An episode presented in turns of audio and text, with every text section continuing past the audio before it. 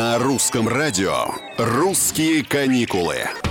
Всем привет, это Петр Кузнецов. Слушайте, а кто сказал, что большими могут быть только зарубежные путешествия?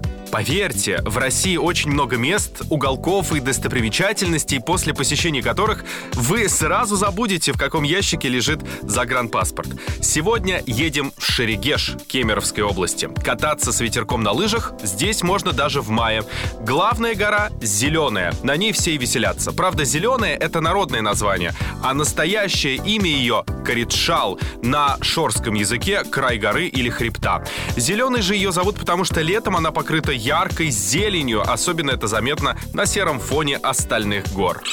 В Шерегеше нулевая лавинная опасность, что делает курорт совершенно уникальным местом. Да, на подмосковных площадках она тоже нулевая, но там, извините, и катание детское. А здесь даже самые отпетые райдеры уходят со склона всегда довольными. Что посмотреть в районе Шерегеша, например, когда вы вдоволь накатались? Гора Мустанг со станцами под названием Верблюда и Спасские дворцы.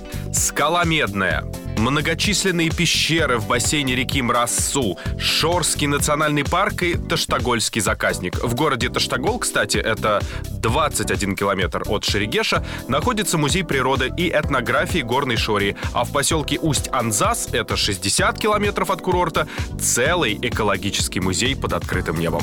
Это русские каникулы. Здесь мы продолжаем путешествовать по нашей стране. Видите, как много всего удивительного.